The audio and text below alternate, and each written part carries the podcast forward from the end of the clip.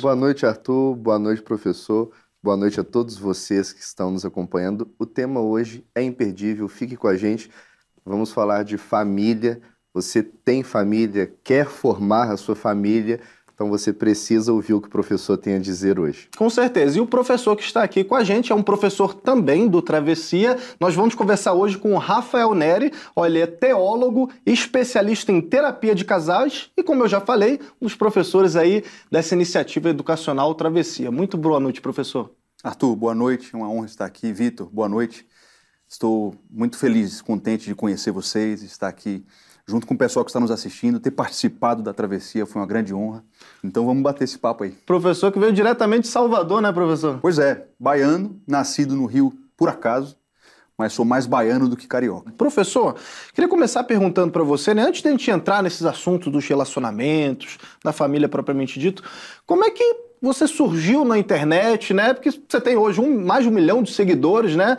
Quem não te conhece ainda, pô, o que está perdendo? Como é que você começou a, a, falar sobre esse assunto? Você veio do exército? Como é que você sentiu vontade de falar sobre famílias e relacionamentos? Qual que foi esse, o turning point, esse start aí na tua vida, professor?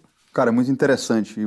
A fala do, do Vitor foi muito feliz, né? tem tudo a ver com o meu trabalho, com aquilo que eu desempenho há alguns anos, porque de fato, quando a gente olha ao nosso redor, existe um problema, cara, que é inegável nas famílias, né? E a travessia tem tudo a ver com isso, porque se nós quisermos salvar as famílias atuais, nós temos que fazer uma travessia, uma saída do pensamento pós-moderno que se provou um fracasso para o pensamento clássico, para aquilo que deu certo e foi comprovado com o passar do tempo e resistiu ao teste do tempo. Então, isso tem tudo a ver com o meu surgimento na internet, porque uh, em 2010 eu entro nas Forças Armadas, eu, eu era um oficial do Exército Brasileiro, trabalhei ao, ao longo de seis anos como, como militar de infantaria, e eu saio em 2015, ainda tinha algum tempo como oficial temporário, eu abdico de três anos ainda de trabalho, de uma certa estabilidade, por causa de uma paixão, por causa de uma vocação, por causa de uma missão que mexia comigo, que era cuidar de famílias, que era o trabalho sacerdotal cristão. Então eu saio disso tudo para me dedicar em tempo integral à família. Eu já tentava fazer isso conciliando com a vocação militar, mas era impossível, você deve imaginar, né? O que é que eu já perdi de eventos, de programações que eu tinha marcado porque o comandante, o capitão me ligava, Moura, vem cá, meu nome de guerra era Moura, né? Uhum. Vem cá pro quartel agora, eu abdicava do meu trabalho sacerdotal, até que chegou um momento que eu disse, caramba, não dá para conciliar. Então eu saio em 2015, começo a me dedicar ao apacentamento de famílias, de casais, formação de jovens para que eles construíssem uma família forte e o atendimento terapêutico de casais. Então, meu foco era lidar com casais em crise, famílias em crise, e o que eu amo fazer é isso. Pegar Tudo um casal. Dentro da igreja? Dentro da igreja, é, é, e eu, eu me apaixonei por isso, né? recebia do meu gabinete um casal que estava destruído, adultério, pornografia, essa coisa das relações líquidas é muito verdadeiro nos casamentos atuais. E o que, que o senhor chama de, de relações líquidas? Ah, na verdade, as relações humanas hoje são líquidas de uma forma geral, não só no casamento. Né? Então, Bauman dizia isso muito bem. O, o que, que isso significa, a relação ser líquida? Significa que ah, as pessoas são incapazes, vamos dizer assim, de construir um relacionamento duradouro hoje. Então, aquilo que a gente vê nos eletrodomésticos, né, que a gente chama de obsolescência programada, você compra uma geladeira, um micro-ondas, um celular, ele já é programado para se destruir em dois, três, quatro, cinco anos. Isso acontece nas relações humanas hoje, no homem pós-moderno. Ele pensa dessa maneira. Ele entra numa relação ele não tem as motivações, as mentalidades necessárias para que aquele relacionamento perdure. Então as relações não são sólidas, elas são pueris, elas são voláteis, elas não têm valor sólido para o homem moderno. E eu percebi que isso estava dentro dos casamentos. Então, os casamentos, se você parar para pensar na duração dos casamentos, eles duram cada vez menos, de uma forma vertiginosa. O último censo do IBGE revelou que a média dos casamentos brasileiros está em 13 anos. E quando você para para pensar que essa média é jogada para cima pelos velhinhos, por exemplo, que ainda são casados, isso deve ser muito menos. Então, isso é assustador. Então, eu me então- lembro dos meus avós, meus falecidos avós, eles chegaram a fazer bodas de ouro, por exemplo. Hoje em dia, Quem que faz bodas de Cara, ouro? isso é né? completamente impensável. O homem pós-moderno não sabe mais o que é uma aliança, uma palavra empenhada, um juramento. Ele é completamente incapaz de viver isso na prática. né? Também, minha maior referência de família, eu diria que, é, que são os meus avós, por parte de mãe, eles estão indo para bodas de diamante, 60 Olha só. anos. Então a gente celebrou as bodas de ouro deles alguns anos atrás, e eles estão caminhando, Eu, já, bem senis já, né? Mas para as bodas de diamante são felizes juntos. eu tive a alegria e a, e a oportunidade de conhecer um casal que chegou aos 74 anos de casados. Eu nem sei qual é, qual é o nome dessas bodas. Ambos tinham mais de 90 anos, Uau. moravam sozinhos, os filhos iam ver sempre, diariamente, mas ativos, conscientes, os dois com mais de 90, 74 anos de casados. Lindos, lindos de se ver. E eu tenho curiosidade, professor. O senhor começou a falar sobre, sobre família. O que mais te motivou a falar sobre isso foi a, a dor ou o amor? Foi a dor de ver um grave problema ou foi a paixão de querer construir isso? O que, que mais chamou atenção? O senhor chegou a ver algum grande problema para ser combatido e por isso começou? Ou nasceu espontaneamente de tanto amor pela sua família? Como é que foi? Foi a dor, mas não a minha. Foi a dor do outro. Porque eu e minha esposa viemos de lares extremamente sólidos. Então, é, quando eu conheci minha esposa, eu tinha 14, ela tinha 13. Eu me lembro até hoje, de dezembro de 2004, bendita noite em que ela entrou na igreja, estava tocando contrabaixo no púlpito da igreja, Isso você eu- com 14 anos? 14 anos, ela 13. Eu vi aquela morena entrar pelos portais do, do santuário e disse: Rapaz, eu vou, vou me aproximar da, daquela moça. Três meses depois, nós estávamos namorando. Se é que pode se chamar de namoro, porque nós, como éramos adolescentes cristãos, para os nossos pais era um período de observação, nós nem beijávamos na boca. Né? Namoramos por quase oito anos, casamos virgens, vindos de famílias muito sólidas. Então, o que me motivou a trabalhar com casais foi perceber a realidade sinistra de que nem todo mundo tinha aquilo que eu tive. Então, quan- quando eu comecei a perceber a dor de um filho, por exemplo, um colega meu, que tinha pais separados, a calamidade do divórcio, que para a criança é, um, é um- uma bomba atômica nuclear em todas as suas referências de- heróicas e simbólicas. Então a dor do outro foi o que me motivou. Eu disse, caramba, eu tenho que fazer algo para mudar essa realidade que eu estou vendo por aí. Casais em crise, famílias destruídas, filhos destruídos. As pessoas não sabem mais como criar e construir su- suas famílias de forma sólida. Então eu comecei a me movimentar com relação a isso aí, não a minha dor, mas a dor do outro. E a minha vinda para interne a internet, como o Arthur perguntou, tem tudo a ver com isso também. Porque eu comecei a perceber que o meu trabalho presencial tinha uma limitação. Então, quando chega em 2020, na pandemia, eu comecei a perceber que a demanda de casais com problemas era muito maior do que eu poderia atender. E eu vi na internet um modo de eh, escalar isso Sim. e de mostrar para mais casais o caminho certo. Então foi em 2021, mais ou menos, que eu comecei a, a lidar não somente com terapia presencial, mas mostrar nos stories, no feed, o caminho que eu ensinava no gabinete. E aí, quando, quando, quando o ano de 2022 começou, eu comecei a ser mais agressivo nesse sentido. Me lembro que no início de 2022 eu não tinha nem 12 mil seguidores. né? Então a gente está aqui hoje, praticamente um ano depois, e eu alcancei um milhão de seguidores no Instagram, quase 700 mil no TikTok, em outras mídias sociais. YouTube me arrependo de não ter investido antes nessa plataforma. Mas o trabalho ganhou. Você essa- tá no YouTube também. Eu comecei no YouTube a lançar os chamados shorts, né? Mas vídeos longos eu não tenho tempo hoje ainda, cara, Uhum. disponibilidade nem equipe para me dedicar ao YouTube. Me arrependo profundamente porque é uma plataforma essencial também, né? Tá- De repente Rumble e outras coisas que estão surgindo por aí. Mas, enfim, eu, eu acho que esse trabalho tomou uma proporção gigantesca, não só por causa do, das polêmicas. Você deve imaginar que hoje uma pessoa que fala o que eu falo na internet é, causa bastante polêmica. Na verdade, hoje você falar que a grama é verde causa polêmica na internet, né, Vai na caramba? contramão do mundo. Pois é, então se eu- você hoje dizer assim, ó, trair é errado, você não deveria se divorciar, você deveria perdoar o seu cônjuge que te traiu e lutar pela sua família.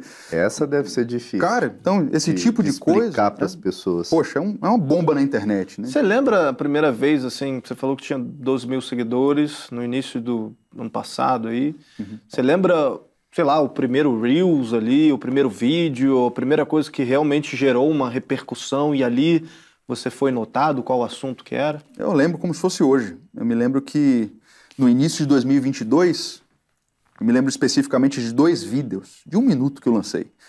O primeiro era mais, é, era, era mais amigável, né, mais cordial. Eu falava de relacionamentos duradouros. Então eu falei algo do tipo, olha, você que tem uma amizade hoje de 10, 20, 30 anos, tem um tesouro muito, é, muito gigantesco em suas mãos. Valorize isso. Valorize essa pessoa que caminha com você há tanto tempo. E falei coisas basicamente assim. Isso viralizou de uma forma que eu não esperava. Mas o Reel que mais mexeu com as pessoas, principalmente no TikTok, foi um Reel em que eu critiquei os relacionamentos abertos, poliamorismo, e uh, todo esse movimento que está acontecendo para normalizar, normatizar relações em que você é, simplesmente abandona uma pessoa e traz outra para dentro. Eu falei. Eu posso imaginar, a treta que, que deu isso. Hein, Caramba! o que, que é o poliamorismo? O poliamorismo é uma ideologia.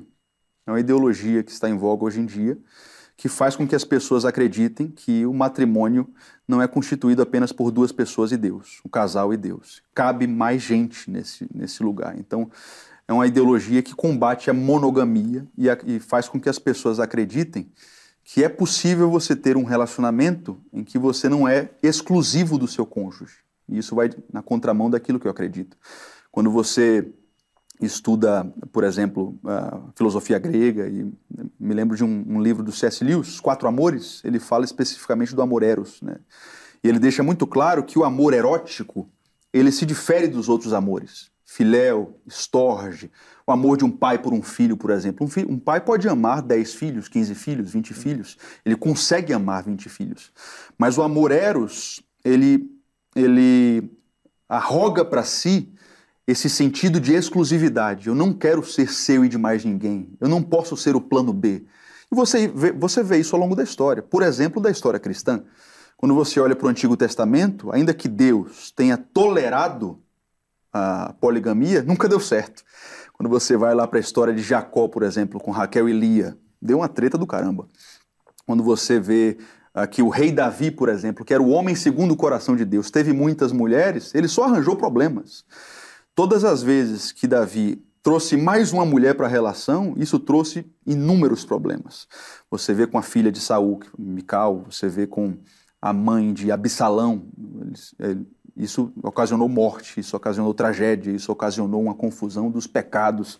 Salomão teve mais de mil mulheres, né? Imagine aí, meu, meu amigo, você ter mil mulheres, o problema que ele, que ele teve, né? Então, o, que Salomão viveu do ponto de vista espiritual posteriormente, a Bíblia deixa muito claro que foi fruto dos seus casamentos. Uhum. Então, apesar de que a, a, a tradição judaico-cristã, em alguns momentos, tolerou e aceitou ah, relações eróticas que não eram exclusivas, eu chego à conclusão de que isso nunca deu certo. É isso que eu tento passar. O amor erótico, ele exige exclusividade. Porque em algum momento a, a, segunda mulher, ou a terceira mulher, ou o terceiro homem, segundo homem, ele vai dizer: caramba, eu estou sendo preterido. Eu sou o plano B. Eu não sou o melhor. Eu não sou o mais querido. Eu não sou o que mais satisfaz. E o amor eros não consegue conviver com isso. Ele vai dizer: eu desisto. Eu não quero isso aqui para mim. Em algum momento ele vai entrar em crise. E eu percebo isso nas relações poliamorísticas, vamos dizer assim. Né? Ele, em algum momento, a, a durabilidade disso é questionável, porque a pessoa se sente preterida, ele se sente o plano B, ele vai terminar com essa relação. Ainda nessa, nesse quesito dos conceitos, né? Você fala muito de família, falou de amizade agora. Eu queria uma definição, né?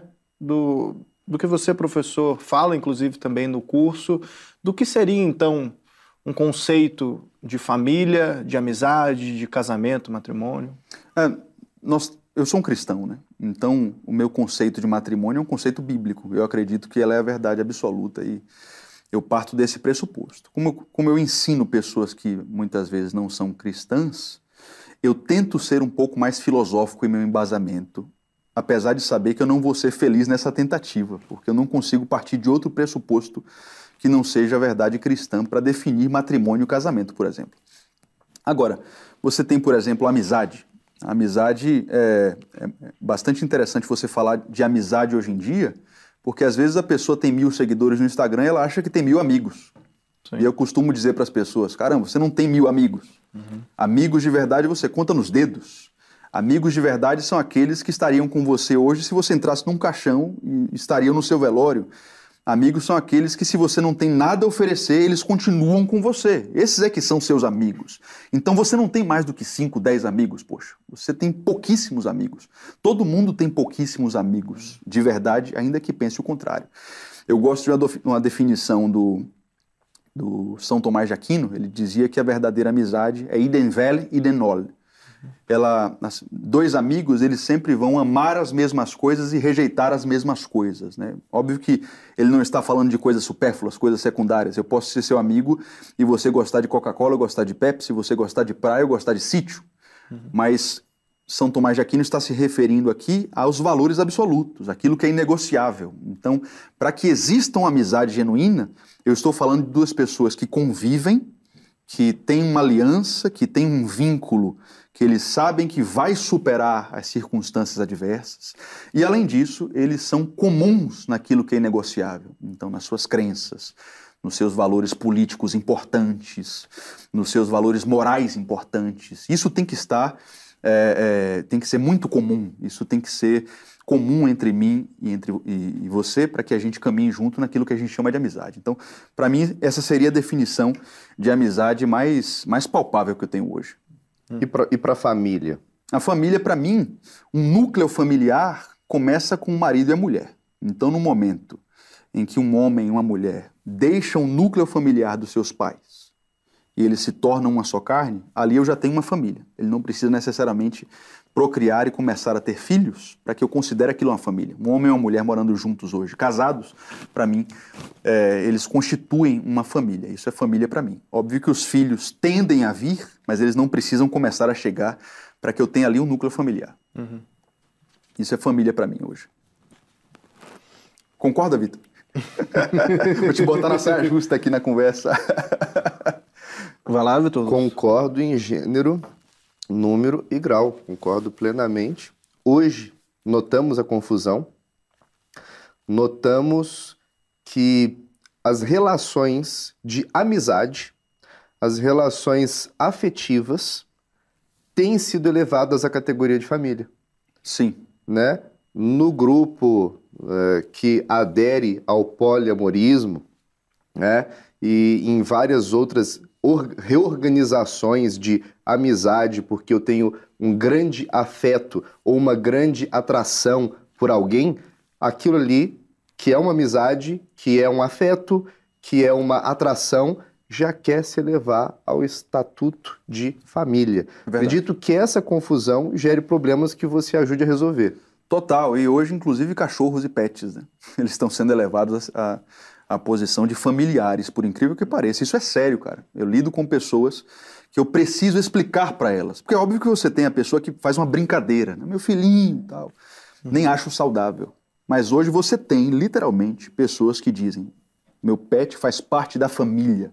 Uhum. Você tem que explicar para a pessoa que aquilo não é um ser humano. Que uh, por mais que você tenha um afeto e o seu animal seja muito precioso, você não pode. Uh, uh, trazer para um animal a grandeza de, um, de uma alma humana. Quando você, no momento em que você faz isso, você perverte um, um, um simbolismo e uma ordem que é necessário para que uma sociedade seja saudável. Né? Eu, outro dia eu vi uma pessoa que postou uma foto na internet. Do, de um lado, ela tinha um bebê que tinha acabado de ela tinha acabado de parir. Do outro lado, ela tinha uma cadela, um cachorro, sei lá. E ela colocou na legenda mãe de dois. Eu disse, caramba, onde é que nós vamos chegar, né? Uhum. E as pessoas aplaudindo nos comentários e dizendo, é isso mesmo, tal. Isso não tem nada de bonito. Isso só causa destruição e, e, e essa liquidez dos Professor, amores. Né? Eu acredito que isso seja um sintoma. É totalmente sintomático. E não a causa. O é. que, que é a causa? Cara, eu acho que talvez a causa seja o relativismo da, daquilo que significa um ser humano para você, né? No momento em que você compara uma alma humana a um animal, você está demonstrando que você, na verdade, no final das contas, não sabe o que é um ser humano. Né? Você perdeu essa, esse senso do, da, propósito da, do ser humano, né? Não só do propósito do ser humano enquanto, enquanto criação, uhum. mas daquilo que ele representa em seu sentido último. Você está vendo ali uma alma eterna, que para nós um cachorro não tem. Né? Pelo menos é assim que eu vejo. Então, no momento em que você equipara as duas coisas em valor, por mais que você é, os animais tenham que ser preciosos para nós, mas jamais equiparado ao valor de Isso aparece alma, né? também, às vezes, me corrija, mas isso aparece no desprezo do seu cônjuge. Sim. Isso aparece na, na recusa de ter filhos, tendo condições para tê-los, se recusa a tê-los. Eu vejo o egoísmo rondando esse assunto. Totalmente. E, e não somente o egoísmo, mas eu vejo o sintoma de um olhar anti-humano porque em alguns casos eu não só vejo uma equiparação, mas em, muita, em muitos casos eu vejo que o animal se torna mais importante. Eu vejo pessoas que não seriam capazes de destruir um ovo de tartaruga, mas lutam pela, pelo direito ao aborto, por exemplo. Uhum. Não sei se, se mas, é uma furada a gente entrar nesse assunto aqui, mas, mas esse assunto é interessante, professor. Eu queria trazer mais uh, esse assunto em pauta, porque a gente vê. Um tempo atrás a gente chegou a entrevistar é, no, num outro programa que a gente tinha aqui, que é o Conversa Paralela, a respeito de grandes famílias. Tem um episódio que fala sobre o resgate dessas grandes famílias. Né? E foi mencionado que hoje em dia as famílias estão cada vez menores, né? Então essa Sim. questão de você ter tanto, vários filhos e tal, isso foi reduzindo ao longo do tempo, a ponto de coisas que eu nunca tinha parado para notar, assim, né? As famílias não têm mais tios, por exemplo, não é. tem mais primos. É verdade. Porque são famílias, às vezes, de um filho só. Né? Então, os tios estão acabando, os primos estão acabando, né? E, estão substituindo a reunião por... de família com tios e primos, aquele grande conjunto, Sim. muita gente reunida, a partilha da, da, da, refeição. Isso me faz pensar no banquete. Uhum. Porque nenhuma família tinha realmente, né, nenhuma, não é que nenhuma, mas as famílias normalmente não tinham condição de oferecer um grande banquete para todos os parentes. Uhum. O que que acontecia? Cada um Cada levava uma... o que fazia de melhor. Sim. E aquilo ali, com a tia, o tio, os primos, a avó recebendo, faz aquilo, o outro traz o que faz, e no fim você tem uma, uma reunião em volta de uma mesa Sim. que é fruto de amor de contribuição, de partilha, é. e as crianças crescem vendo esses exemplos. Uhum. Quais exemplos hoje elas têm visto? Eu até queria que o professor comentasse uma parte mais propositiva desse tema, que é o que, que a gente tem que fazer para a família ser boa. É verdade. Uhum. O Arthur é, usou um termo que é bastante importante, foi importante na minha aula, inclusive. Eu sugiro que aqueles que, que quiserem se aprofundar mais a miúde façam parte da travessia, eu imagino que algumas pessoas que estejam nos assistindo nesse exato momento estejam sentindo na pele as dificuldades inerentes à pós-modernidade no que diz respeito a famílias. Né? E o Arthur usou um termo que foi muito importante na minha aula especificamente, e quem participar da travessia vai ver isso mais a miúde, com bastante arcabouço literário, inclusive, sugestões de literatura importantes para que você tenha repertório para lidar com isso né, e aprofundar no tema. Mas o, tema, o, o termo que o Arthur usou que me chamou a atenção foi família numerosa. Isso está cada vez mais raro. Nós vivemos hoje, inegavelmente, a maior crise demográfica da história humana. Isso não, não tem o que se discutir. Porque parece que o, o pensamento revolucionário ele gerou ramificações, todas elas destrutivas, e que tendem a famílias cada vez menores. Né? Talvez não as famílias que dominam o mundo, vamos dizer assim, essas continuam sendo numerosas, mas talvez propositalmente os esquemas de dominação globais fizeram com que as famílias se tornassem cada vez menores. Você vê isso como fruto do abortismo, das medidas de controle de natalidade ao redor do mundo. Você tem na China, isso de uma forma mais escancarada até 2015, mas você também tem controle de natalidade no século XX aqui no Brasil, né? com os métodos contraceptivos sendo amplamente disseminados, com aquelas campanhas né, do use camisinha que de alguma forma incentivam, acabavam incentivando as pessoas ao sexo casual e ao pensamento de uma família com a possibilidade de não ter filhos de repente. E hoje a, a, o reflexo disso é, são famílias cada vez menores, né? E você você vê isso de uma forma muito palpável quando você olha ao seu redor. Famílias com um, dois. Hoje em dia, eu, minha, minha esposa está grávida do terceiro, né? Eu, eu dou risada Só quando a gente sai Parabéns, por aí. Inclusive. Pois é, ela deve estar tá assistindo agora. E quando a gente vai no, na loja comprar as coisas do enxoval, As pessoas dizem assim, poxa, pai de primeira viagem, que legal, né? Não, terceiro. Terceiro, tão jovens assim. Caramba, eu tenho 32 anos, então não sou jovem. Poderia ter sete filhos. Na antiguidade, uma pessoa que, que tinha 32 anos podia ter 10, 15 filhos já. Potencialmente eu, eu poderia ter, né? mas você vê que as pessoas não têm mais esse desejo, não sabem mais para que, que serve a prole no final das contas. E a verdade é que famílias fortes são famílias numerosas. Né? Eu acho que a gente está caminhando para um momento da, da humanidade que uma nação vai ter que tomar uma decisão. Ou ela opta novamente pela família numerosa, ou ela opta, mesmo que passivamente, pelo fim da família. Porque você vê os reflexos disso no futuro que são. Eh, basta uma análise matemática para você chegar à conclusão de que vai colapsar. O INSS, por exemplo, é uhum. a previdência pública dos diversos países que contam com moedas fiduciárias.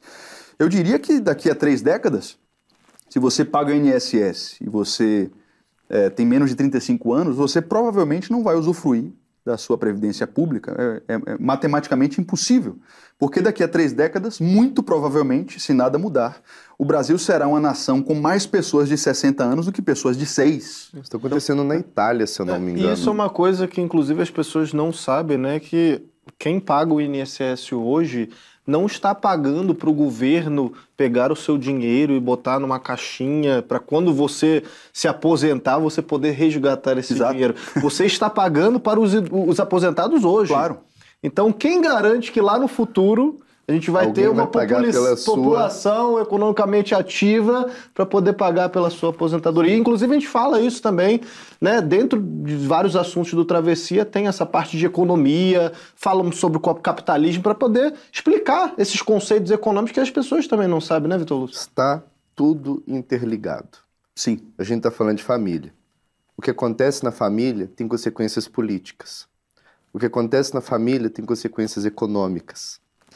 E as alterações que chegam a acontecer nas famílias hoje já foram pensadas por filósofos e ideólogos do passado. Totalmente. Então, se eu quiser mudar as coisas dentro do meu lar, se eu quiser entender o que está acontecendo no país, eu tenho que ter bagagem. Tenho que ter bagagem. Por isso que no Travessia tem o, o essencial em um único lugar. Então, não perca. E dados históricos também, né? porque todas as civilizações que viveram coisas parecidas com o que nós estamos vivendo fracassaram no fim das contas. Né? Uhum. Por exemplo, você teve isso na Grécia Antiga, você tem isso em Roma. Quando você olha para a hegemonia dos espartanos, quando essa hegemonia começa a entrar em declínio, eles estavam ali enfrentando um problema de degeneração moral, banalização dos casamentos e é, ausência de prole. Então, quando você chega ali na Batalha de Leuctra, por exemplo, que a Esparta perde aquela famosa batalha para os tebanos, que eram liderados pelo, pelo grande líder Epaminondas, né? Esparta já estava enfrentando um caos no que diz respeito ao efetivo. Os homens não queriam mais ser militares, as mulheres não queriam mais ser mães. Poxa, então a história se repete. O que nós estamos vivendo hoje não é novo, né? Pode ser mais profundo do que nunca, hum. mas é uma repetição de problemas que já levaram ao colapso de muitas civilizações pujantes. Que as pessoas olhavam assim: caramba, essa civilização nunca vai ser destruída, e foi. E isso começou com a família. Quer dizer, quando a família cai, a consequência seguinte é que a civilização cai. Eu tô pensando assim: se eu tô na minha casa ouvindo isso, vou começar a me desesperar. E agora? O Preciso que fazer 10 filhos. o que que eu faço? O que que a gente faz? Para é. ninguém se desesperar. Pois é, como não, é que a gente não... muda nossa nossa nosso dia a dia, nossa rotina, nossa convivência? O que que tem que ser feito? Não existem fórmulas mágicas, né? Então é, é outro problema da pós-modernidade que é o pragmatismo e o, o imediatismo. Eu percebo isso nos casais que eu atendo, né? Rafa, eu estou com crise no meu casamento. Como é que eu resolvo as coisas aqui em uma sessão, em uma hora de gabinete? Pô, vocês demoraram cinco anos para destruir um casamento e querem resolver em, um dia, né? Então, é, essa iniciativa da BP é, um, é um, uma torre forte, um oásis no meio do deserto. Eu fiquei extremamente feliz e honrado quando eu fui convidado para fazer parte, porque eu diria que o problema começa a ser resolvido com educação genuína com educação verdadeira, com o verdadeiro conhecimento. Então nós temos que entender, em primeiro lugar, que as famílias estão assim, olha só o que eu vou dizer aqui. Porque o verdadeiro conhecimento para construir famílias fortes foi usurpado das pessoas. As pessoas hoje não têm referências de famílias sólidas, não têm exemplos de famílias sólidas, de famílias numerosas, e não têm um trilho, um caminho, né, um, um, um, um beabá de como ela chega a esse conhecimento. Então, eu diria que a travessia é um começo. Sim. É um, um... Referência diz referências clássicas, né? De famílias sólidas Totalmente. do passado também, né? Ver o que, que foi feito certo, o que, que é para imitar. Exatamente, porque uh, eu acho que isso tudo começa com a mudança de mentalidade que precisa de horas de estudo, de dedicação. A pessoa precisa entender, caramba, eu aprendi família desse jeito, eu tenho que dar um reset aqui. Sim. Eu tenho que apertar um botão aqui e dizer: eu não sei nada. Eu, a família que eu aprendi a construir é um fracasso. Até porque a gente não é ensinado a como ser um, um bom marido, ou ser uma boa esposa, Exato. como ser pai, como ser mãe, não é isso? E mais do que isso, hoje existe uma perversão simbólica. Por exemplo, eu tenho mais de um milhão de seguidores no Instagram. Quase 80% desse público é constituído por mulheres. Nós temos uma crise de masculinidade. A masculinidade foi pervertida, ela foi destruída e mitigada de propósito. Então hoje, você tem lares que ainda estão de pé, ou mais ou menos isso, e você tem mulheres que não sabem ser femininas e homens que não sabem ser masculinos, homens que não sabem ser homens, esposas que não sabem os deveres conjugais da mulher, homens que não sabem os deveres conjugais do homem. O que é que o marido faz? Porque isso é diferente do que a esposa faz. Uhum. E esse é um dos aspectos do meu trabalho, né? ensinar o que é que o marido faz no final das contas, que é diferente do que a esposa deve fazer. No momento em que você começa a, a misturar essas coisas, misturar os papéis, isso tem tudo para dar ruim, e é o que está acontecendo hoje em dia, né? fruto de uma perversão simbólica. Professor, o tema do seu curso no Travessia, né? a gente está falando muito disso aqui hoje, é, família e relacionamento humano, desafios e perspectivas futuras. Eu queria que você pudesse falar um pouquinho mais do que, que as pessoas que estão nos acompanhando aqui vão encontrar uhum. dentro dessas suas aulas no Travessia. Pois é, na, na Travessia eu fiz uma análise das famílias pós-modernas. Então a minha aula consiste numa análise de características deletérias das famílias pós-modernas. Só que eu não fiquei só no problema. Para cada uma das características das famílias pós-modernas, eu apontei a solução. Eu apontei o contraponto da família clássica. Então, o meu trabalho na travessia consistiu em apontar o problema e apontar o caminho para resolver. Então, é, você vai ver, por exemplo, que as famílias pós-modernas, como vocês disseram aqui, elas têm uma característica de terem poucos filhos. E isso vai gerar um colapso. Então, na aula eu digo: opa, as famílias clássicas faziam desse jeito. Por que, que eles valorizavam a prole? Como eles lidavam com o fato da paternidade da maternidade serem uma missão, uma vocação divina?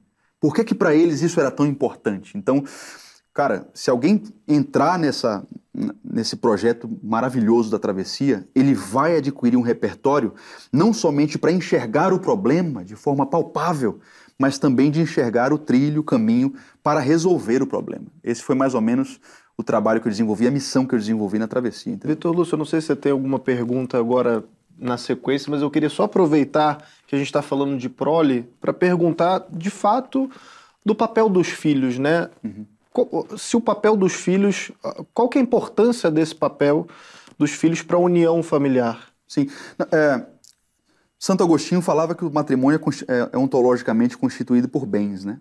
Ele, ele ensinou sobre os bens do matrimônio. Então, o, o, matrimônio, ele tem algumas características. Uma das características, e o bem mais importante do matrimônio é a prole. Né? Então, um, um, um, casamento saudável, você tem ali um, um casal que sabe que o, o, a consequência natural, natural do seu amor é que os filhos venham. Né? Isso foi assim durante milênios na humanidade. Né? Pois se a gente tiver relação sexual, se a gente trocar intimidades, o resultado natural que a gente vai esperar é que o, o fruto do nosso amor seja filhos que irão nascer os métodos contraceptivos mudaram esse paradigma. Então agora você consegue entregar relação sexual sem que a prole seja uma consequência. Isso perverteu o imaginário do, do homem pós-moderno. Ele, ele consegue conceber relação sexual sem a consequência da prole. Mas na verdade isso é, é, é antinatural, vamos dizer assim. O natural é que um casal que se ame é, é, a, se abra para um relacionamento sexual e, por sua vez, o relacionamento sexual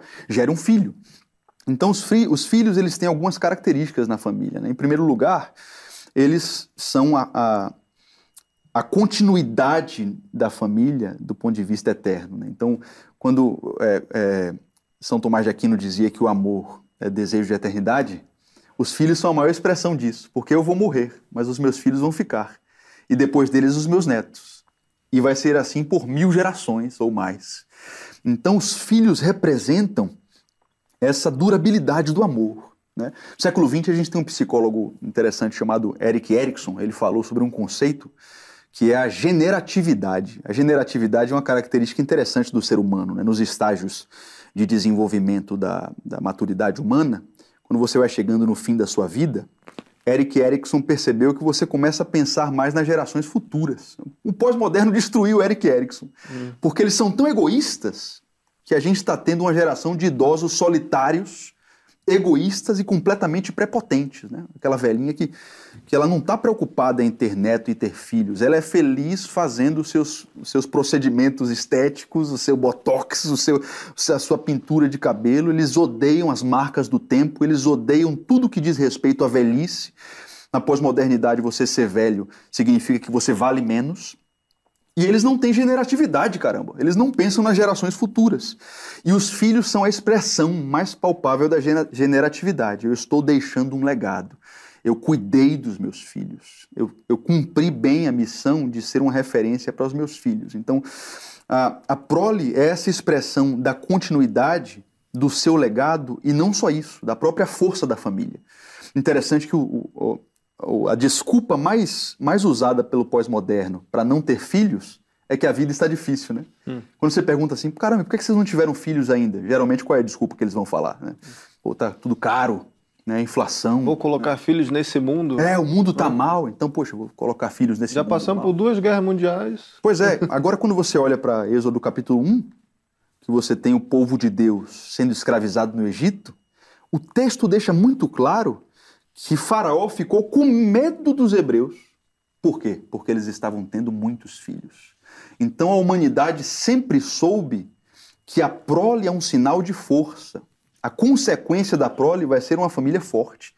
Imagine, por exemplo, você com 60, 70 anos, quando você não tiver mais força de trabalho. O natural, se você tem filhos bem criados, é que eles cuidem de você, é que eles te amparem né, na velhice. Então, o pós-moderno não consegue enxergar isso. Né? Filhos são sinais de força, são sinais de uma família forte, robusta, que consegue a, a encarar os inimigos na porta, como o rei Davi falava. Né? Então, quando os inimigos baterem na sua porta e dizer, ah, tu, vem cá, rapaz, que eu quero tirar satisfação com você. Opa, manda os dez filhos na frente aí, com, com músculos bem forjados, mulheres sábias, bem criadas, que eu quero ver ele bater de frente com você. Então, eu propus isso na, na travessia, esse novo olhar para a prole. E eu trouxe, obviamente, literatura vasta aí para embasar uh, o conhecimento que eu estava passando para os alunos. E eu tenho certeza que as pessoas que participarem não vão se arrepender. Elas vão encarar maternidade, paternidade e a prole de uma forma totalmente nova. É óbvio que é só o começo do caminho. A pessoa vai receber uma nova visão para se aprofundar no assunto, hum. mas vai ser uma visão eficaz. Já dá para fazer uma travessia do ponto A para o ponto B. Ah, totalmente, sem dúvida alguma. E conta pra gente um pouquinho de como é que é a sua rotina familiar. Legal, eu, eu tenho alguns, algumas ênfases na minha vida hoje, né? Então a, a minha família é a minha prioridade. Ah, eu costumo falar sempre sobre a hierarquia dos amores. Então tudo na minha vida é sustentado pelo meu relacionamento com Deus. Deus em primeiro lugar. Então eu tenho minha vida devocional, eu tenho minhas orações, minha busca diária pela leitura da palavra. Ah, depois disso eu tenho a minha prioridade máxima no que diz respeito aos relacionamentos terrenos, que é minha esposa. Eu amo mais a minha esposa do que os meus filhos. Outra coisa que o pós-moderno não consegue entender. Isso né? é uma questão de um conceito interessante que eu gostaria também que você explicasse para o pessoal. Pois é, é, é, como é que você vai amar os frutos mais do que a árvore, né? É uma forma simplória de explicar. Mas, na verdade, quando você diz que ama mais os filhos do que o seu cônjuge, e isso é uma visão deturpada, você consequentemente, vai, vai, vai, vai ser uma referência negativa de matrimônio para os seus filhos. O ideal é que eles crescessem vendo como os pais se amam acima de tudo, para que eles reproduzissem isso quando eles saírem do seu núcleo familiar. Porque veja, quando uma pessoa hoje diz assim, ah, eu, Eu amo mais os meus filhos porque o meu cônjuge pode me trair e ir embora, ou amanhã ou depois meu marido me larga e, e, e eu, e eu, eu não tenho mais ele, mas os filhos ficam. É uma visão completamente deturpada, né? Porque a verdade é que um dia você saiu do núcleo familiar dos seus pais, constituiu o seu núcleo familiar, que tem como base o matrimônio, e um dia os seus filhos farão a mesma coisa. Então, um dia, os seus filhos provavelmente se apaixonarão por uma pessoa e eles sairão do seu núcleo familiar. Hum. Mas num casamento. Formarão uma nova família. Uma nova família. Sim. Mas num casamento forte, o cônjuge fica.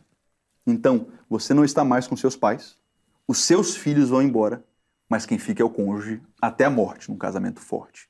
Tendo em vista isso, é óbvio que a sua prioridade, a primazia do seu amor dentro dessas hierarquias deve ser Deus, depois o seu cônjuge, depois os seus filhos. É o que eu pratico na minha vida pessoal. Eu deixo muito claro para os meus filhos que eu os amo profundamente. Eu sou capaz de morrer por eles. Mas antes dele, deles, vem a mãe. A mãe vem primeiro. Se eu tiver que priorizar alguém, eu priorizo a mãe. Óbvio que com um bebê recém-nascido você vai gastar mais tempo com o bebê recém-nascido. E acredito que para a educação é importante que eles vejam essa dedicação para que eles não se pensem no centro. Sim. Né? Eu vejo famílias. Ah, papai ama mais a mim ou meu eu, irmãozinho? Eu vejo famílias onde, maldosamente, infelizmente, as crianças aprendem a se colocar no centro e às vezes intrigas são criadas por causa da, da postura egoísta, de se centrar, de querer que a vontade seja feita, e aí de repente a gente tem o núcleo familiar totalmente desestabilizado porque o pai e a mãe estão a serviço dos filhos. Criou um reizinho da casa. Criou né? um reizinho, é. uma rainha. E você vê uma consequência extremamente danosa disso, são os, os, os maridos imaturos que não, não romperam o cordão umbilical. Sim. Então você vê aquele cara que foi tão endeusado, idolatrado pela mãe, que ele casa, mas todo dia ele toma café na casa da mãe. Alguma briga conjugal acontece, ele liga para a mãe, a mãe toma partido. Por que, é que ela está fazendo isso com você, meu filhinho? Quer dizer, você tem uma pessoa que constituiu um novo núcleo familiar, mas o cordão umbilical ainda liga ele à mãe. Então é uma, uma relação completamente doentia e imatura, meu Deus do céu. Então é um resultado de um casamento, em primeiro lugar, que não foi ordenado e aquela mãe certamente priorizou os filhos em detrimento do cônjuge e ela criou um Enzo, ela criou o que a gente chama de um, um marido imaturo que valoriza mais a mãe do que o cônjuge. Então isso se torna um ciclo destrutivo que não tem fim. É o que eu procuro é, é, é, contrapor na minha rotina pessoal. Então eu tenho minha busca pela presença de Deus, eu, eu tenho meus momentos com minha esposa, a gente tem o nosso dia sagrado da semana em que a gente valoriza a nossa vida amorosa, eu cuido dos meus filhos, eu procuro ser um pai presente. Hoje eu tenho um tipo de trabalho autônomo em que eu consigo ter tempo com eles, mas eu também tenho muito trabalho do lado de fora. Então depois vem, em primeiro, em primeiro lugar, a minha vida como sacerdote cristão. Então eu atendo pessoas, eu estou discipulando pessoas, eu os atendo em meu gabinete e eu procuro fazer esse guiamento espiritual dos, dos membros da minha congregação. E depois disso, como uma outra prioridade, meu trabalho no Instagram. Aí eu atendo pessoas como terapeuta, é uma outra situação. Eu gravo os vídeos para a internet. Então, basicamente, a minha rotina consiste nessas facetas, entendeu? É o que eu estou vivendo hoje nesse momento. Só queria fazer um rápido aviso para o pessoal de casa, que pode ter ficado algum mal entendido. Pessoal de casa, quando o professor Rafael Neri falou que a mãe que mima o filho criou um Enzo, não é um problema de você que se chama Enzo, que está assistindo essa live com a gente. O problema não é com você. Explica, por favor, esse é. termo, é. professor, só para... Eu não ter nenhum, nenhum problema aqui, que tem algum Enzo, às vezes, no não, é chat, é que vai estar reclamando que estamos falando dele. É verdade. Não, eu peço até perdão por isso, porque é um, uma nomenclatura que eu utilizo na, na comunidade de casais que eu, que eu tenho no Instagram. Né? E a gente, a gente chama carinhosamente, vamos dizer assim, o, o marido imaturo, a esposa imatura, de Enzo e Valentina, porque nessa atual geração você tem um, um boom dos filhos chamados Enzo e Valentina. Então você tem muitos bebês hoje em dia chamados Enzo e Valentina. Então a gente trouxe essa nomenclatura para se referir é um a nome mais geração Z, assim, Exato. Né? Mas, tá. Mas realmente tenho que repensar isso, porque eu tenho pessoas no meu Instagram que se chamam Enzo. É, e eles meio bolado Caramba, o que, é que tem de errado se chamar Enzo? Vamos pedir para ser chamado com esse nome. Mas é, é só uma forma é, é, brinca, brincalhona aí de se referir ao marido imaturo. Uhum.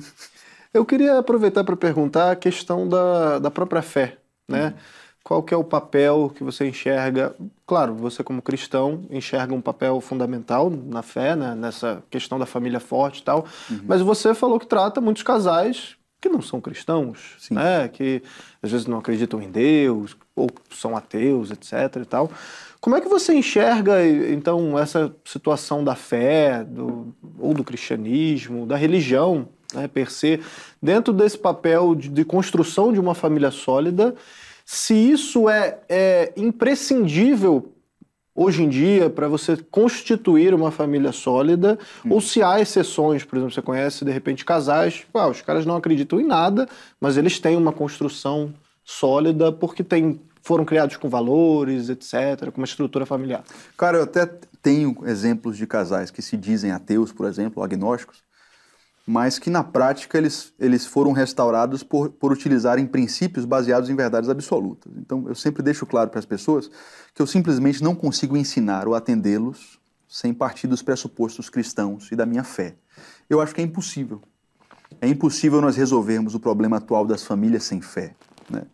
Aliás, a raiz do problema atual é justamente essa, né? porque é, você tem no, na raiz das ideologias do pensamento revolucionário exatamente o niilismo, né, que é a, a, a, a, crença de que, que Deus está morto e Deus não é necessário no debate moral. Então, a grande parte dos problemas que a gente enfrenta hoje na atualidade estão postos justamente por causa desse pensamento que acredita que a moral do indivíduo não depende de uma crença em Deus. Ele pode fazer sua própria moral. E quando cada indivíduo está livre para fazer sua própria moral, você não tem limites para a maldade. Né? Então, eu costumo dizer que é impossível você falar de famílias e tratar do problema atual das famílias sem tratar de fé, né?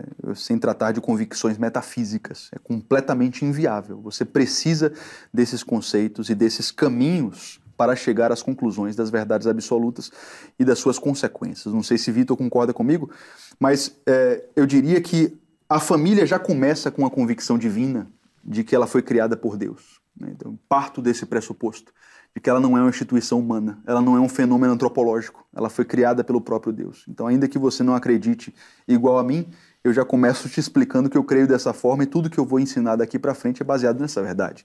Nós podemos ter discordâncias secundárias com relação a denominações ou aspectos secundários da fé, mas existem algumas pedras sobre as quais eu tenho que andar para ensinar o que eu ensino, né? Entendi. eu acredito que Está lá em Santo Agostinho também, ele descreveu bem essa situação que qualquer pessoa pode sentir. É, o, o coração humano, ele está buscando uma felicidade eterna. Sim. A gente não se contenta com o que é passageiro. A gente se assusta muito com a morte. A morte é muito incompreensível para nós, porque é muito natural que algo continue vivo, que aquilo que é vivo continue vivo. Então o coração humano ele tem esse anseio por algo eterno, mas é. não tem exemplo de nada eterno na natureza. Eu olho e tudo que eu vejo é finito. E mesmo assim o meu coração deseja algo infinito. E aí Santo Agostinho, nas palavras dele, diz que o coração humano é inquieto, né? não com essas palavras exatamente, estou parafraseando, o coração humano é inquieto enquanto não repousa em Deus. Uh, é como se o coração humano hum quisesse ser exclusivo de Deus, hum. ser preferido de Deus, hum. ter uma relação pessoal com Deus. É... E aí, quando toma no, no conhecimento exemplo, da imortalidade no da exemplo, alma, né? né? Senhor, olhe para mim, hum. me chame pelo meu nome, me carregue nos ombros, como é a imagem do bom pastor que vai buscar aquela uma ovelha que se é. desgarrou das 99. E como que eu trago isso para a família? Quando eu encontro alguém para amar, eu quero alguém que seja o meu único, como eu quero ser único para Deus. Eu quero alguém que seja exclusivo e preferido, e eu quero ser preferido e exclusivo, porque de alguma forma o meu coração quer essa relação com Deus. Uhum. Então, na monogamia, na fidelidade a uma mulher, né? no caso das mulheres, a fidelidade a um homem, isso não é nada diferente para mim, do que uma vontade de uma fidelidade eterna, de uma exclusividade eterna, de um conforto para o coração. E quando a gente fere isso, vem a tristeza. Rapaz, o, o, o Vitor tocou num ponto que é, é essencial e muito lindo, né? Porque a família realmente é o lugar onde nós encontramos esse sentido que vai além da vida, né? Aquela coisa do, do, do tempus fugit, memento morre, né? Você começa a perceber ao longo dessa vida que o tempo escorre pelos dedos. Né? Não é possível que não exista algo além disso. E na família você encontra esse propósito pelo qual viver, e não somente isso, pelo qual se gastar, pelo qual morrer, né? Os gregos diziam exatamente isso, que o Eros é insuficiente, mas ele é belo porque exatamente por não ser suficiente, ele te lança o divino. Então você se apaixona pela sua esposa, por exemplo, porque você deseja um bem que ela tem e você não tem. Mas no momento em que você percebe que esse bem é insuficiente, essa relação te lança para Deus, para o Criador, porque você percebe que o que ela não tem, você só vai encontrar no, no Criador. Né? E família é justamente isso. Né? Eu, eu, eu, eu percebo que as pessoas encontram na família, quando ela é uma família sólida, quando elas têm essa impressão correta a respeito do matrimônio da família, esse propósito pelo qual morrer, né? esse, esse, essa saciedade para a angústia básica essencial do ser humano. Né? Você, quando eu, quando eu leio, por exemplo, Kierkegaard, ele foi o primeiro a falar desse conceito de angústia como nós temos hoje, né? e, e, e posteriormente, no século XVII, você tem Pascal, que, que fala muito a respeito disso no seu livro Pensamentos. Né? E, ele, e os dois falam da mesma maneira que o homem parece ter uma angústia que ele tenta suprir de alguma maneira. Né? Como é que ele supre essa, essa angústia? A família é uma das formas, porque a família aponta para a eternidade.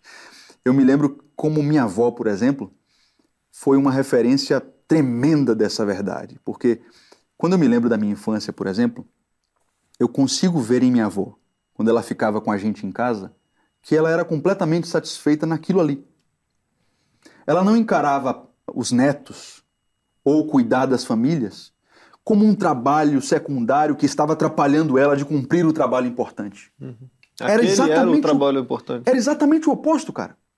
A impressão que o amor da minha avó, o sacrifício da minha avó passava para nós era o seguinte: ela está aqui como se ela como isso aqui fosse o, o, o, endgame, fosse ela zerou a vida aqui com a gente. Hum. Ela não precisa disso aqui e outras coisas. Né? Hoje em dia as pessoas estar aqui é o meu lugar e as outras coisas é que estão me atrapalhando. Perfeito. As pessoas hoje em dia inverteram isso, né? Caramba, vou ter que cuidar das crianças hoje. Eu tinha que trabalhar, mas eu, eu tô aqui de babá, mas eu tô indo já, tá? Meus filhos estão me atrapalhando hoje aqui um pouquinho, mas daqui a pouco eu vou fazer o trabalho importante. Não é isso, né? É exatamente se gastar pela família, se gastar no outro, o lugar onde você encontra esse sentido que vai além da vida, né? O que Pascal chamava de a busca da busca, né? O, o Victor Frankl, no, no centro de, no, de, de, no, nos, nos, campos de concentração do regime nazista, ele vai revelar uma verdade que talvez seja mais importante da vida humana. A gente costuma valorizar muito liberdade, né? como se liberdade fosse o bem mais precioso das nossas vidas. E a verdade é que não é. A liberdade é preciosa. Mas antes da liberdade, vem algo que para o ser humano é mais essencial ainda, que é sentido. Você consegue ter um ser humano que se torna feliz, mesmo com a sua liberdade cerceada, por exemplo, num campo de concentração, se ele encontrar sentido ali. Uhum. Então, na sua existência. Na né? sua existência, um motivo pelo qual se gastar. E Esse percebo... livro é Em Busca de Sentido, né? Busca de Sentido, do Victor Frank.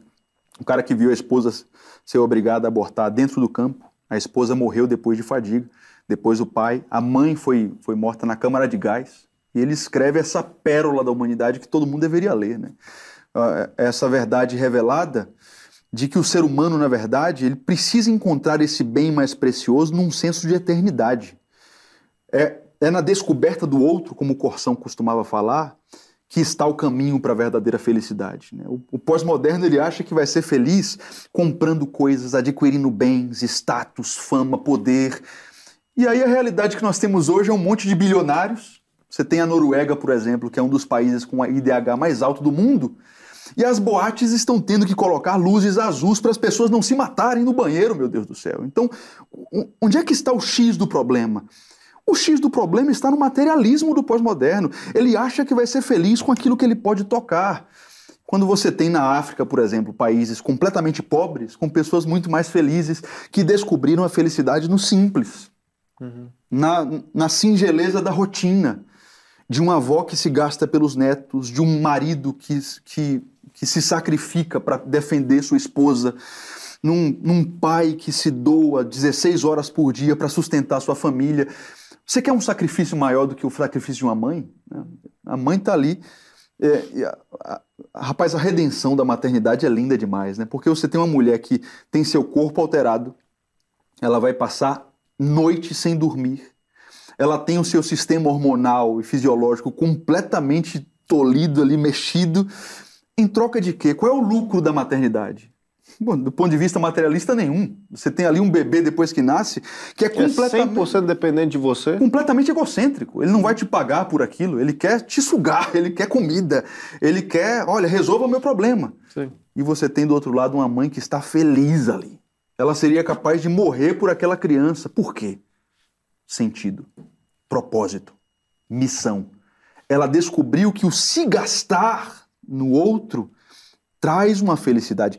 Eu costumo dizer que felicidade, diferente do que os pós-modernos pensam, a felicidade é aquela sensação, aquela convicção que lhe vem quando você está fazendo aquilo que você sabe que é exatamente aquilo que você deveria estar fazendo se a morte te alcançasse agora.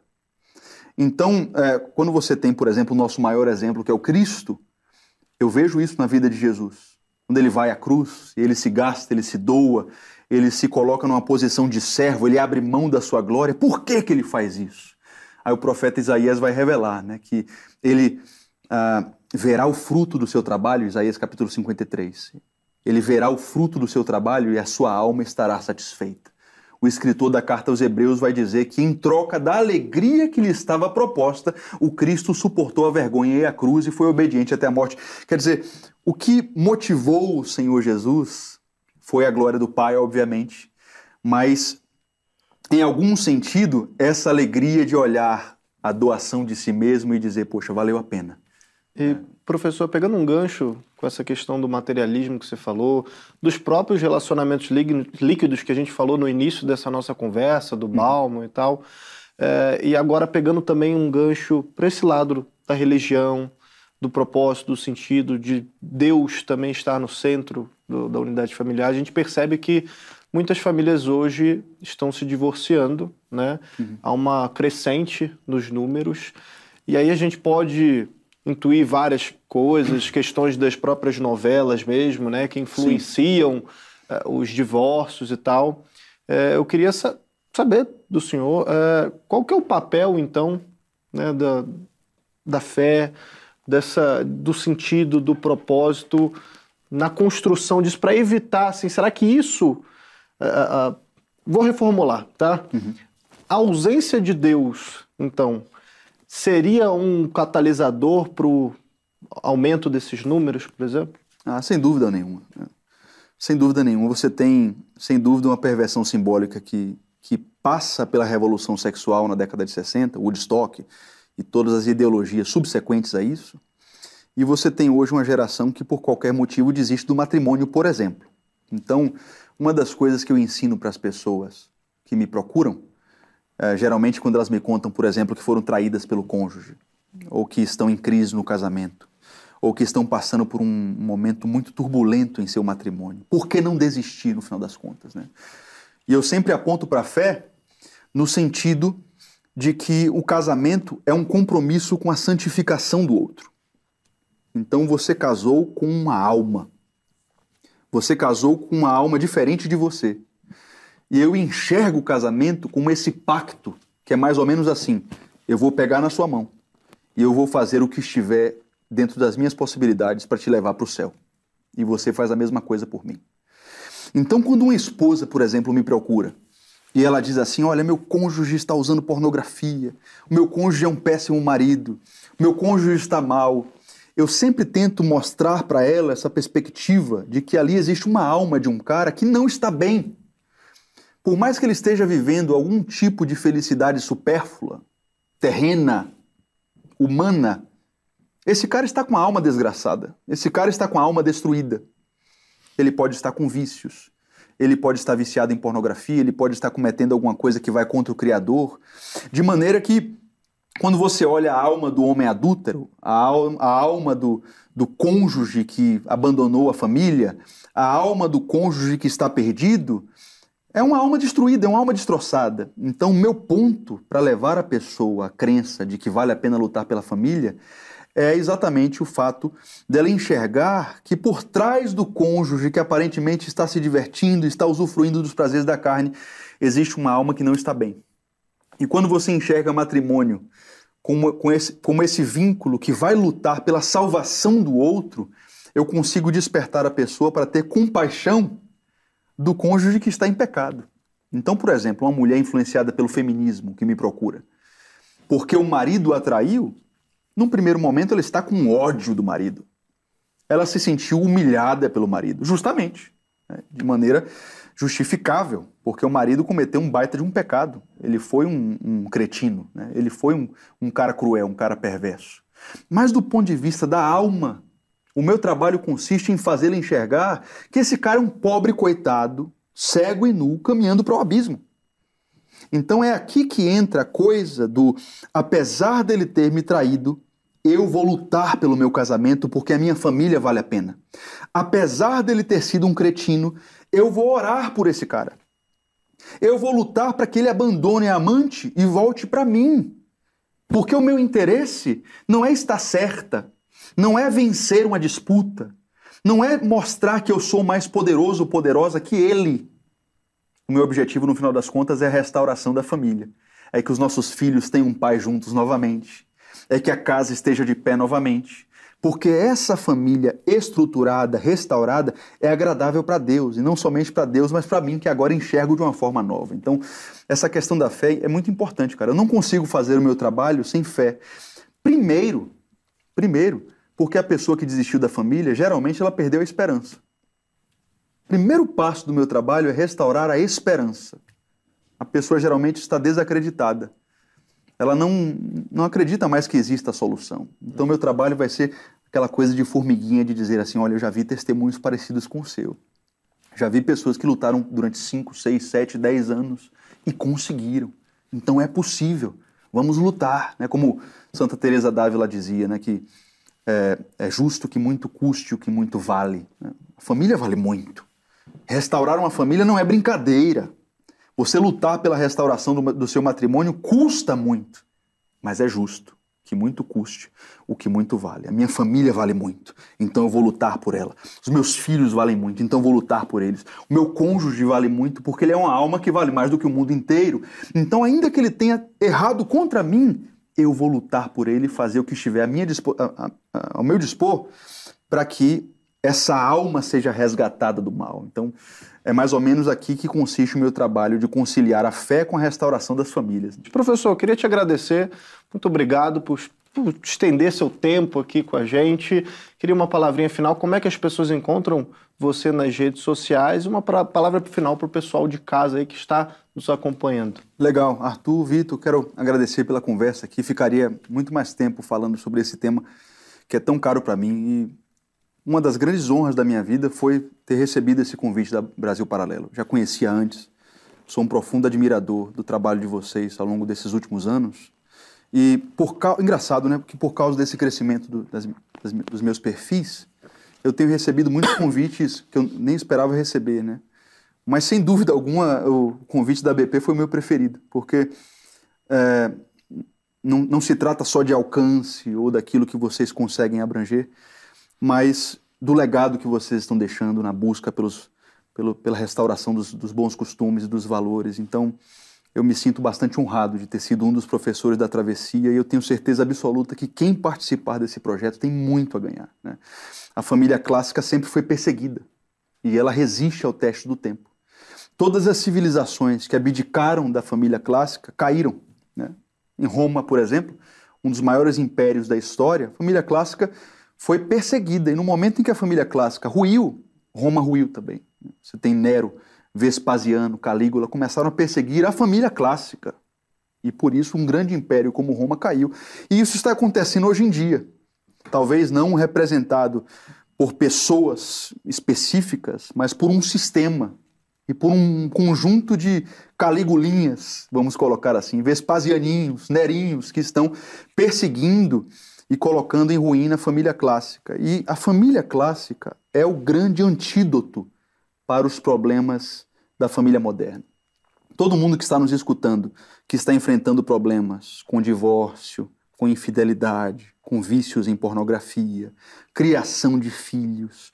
Todos esses grandes problemas e as grandes crises da família pós-moderna têm uma solução: um retorno à família clássica. Então, foi isso que eu tentei mostrar, demonstrar e embasar filosoficamente na minha participação na travessia. Eu tenho certeza que quem se inscrever vai adquirir um arcabouço, vai adquirir um repertório e não somente isso, vai aprender na prática como aplicar o conhecimento da família clássica para que a sua família seja restaurada e essas rachaduras na muralha das famílias atuais sejam tampadas pelo caminho que tem resistido ao teste do tempo e continuará resistindo sem dúvida alguma. Professor, muito boa noite, muito obrigado pela participação. Vitor Lúcio, obrigado também obrigado pela participação. A todos vocês. E pessoal de casa, muito obrigado a você que assistiu até aqui e a gente se vê num próximo evento do Travessia. Valeu, tchau, tchau.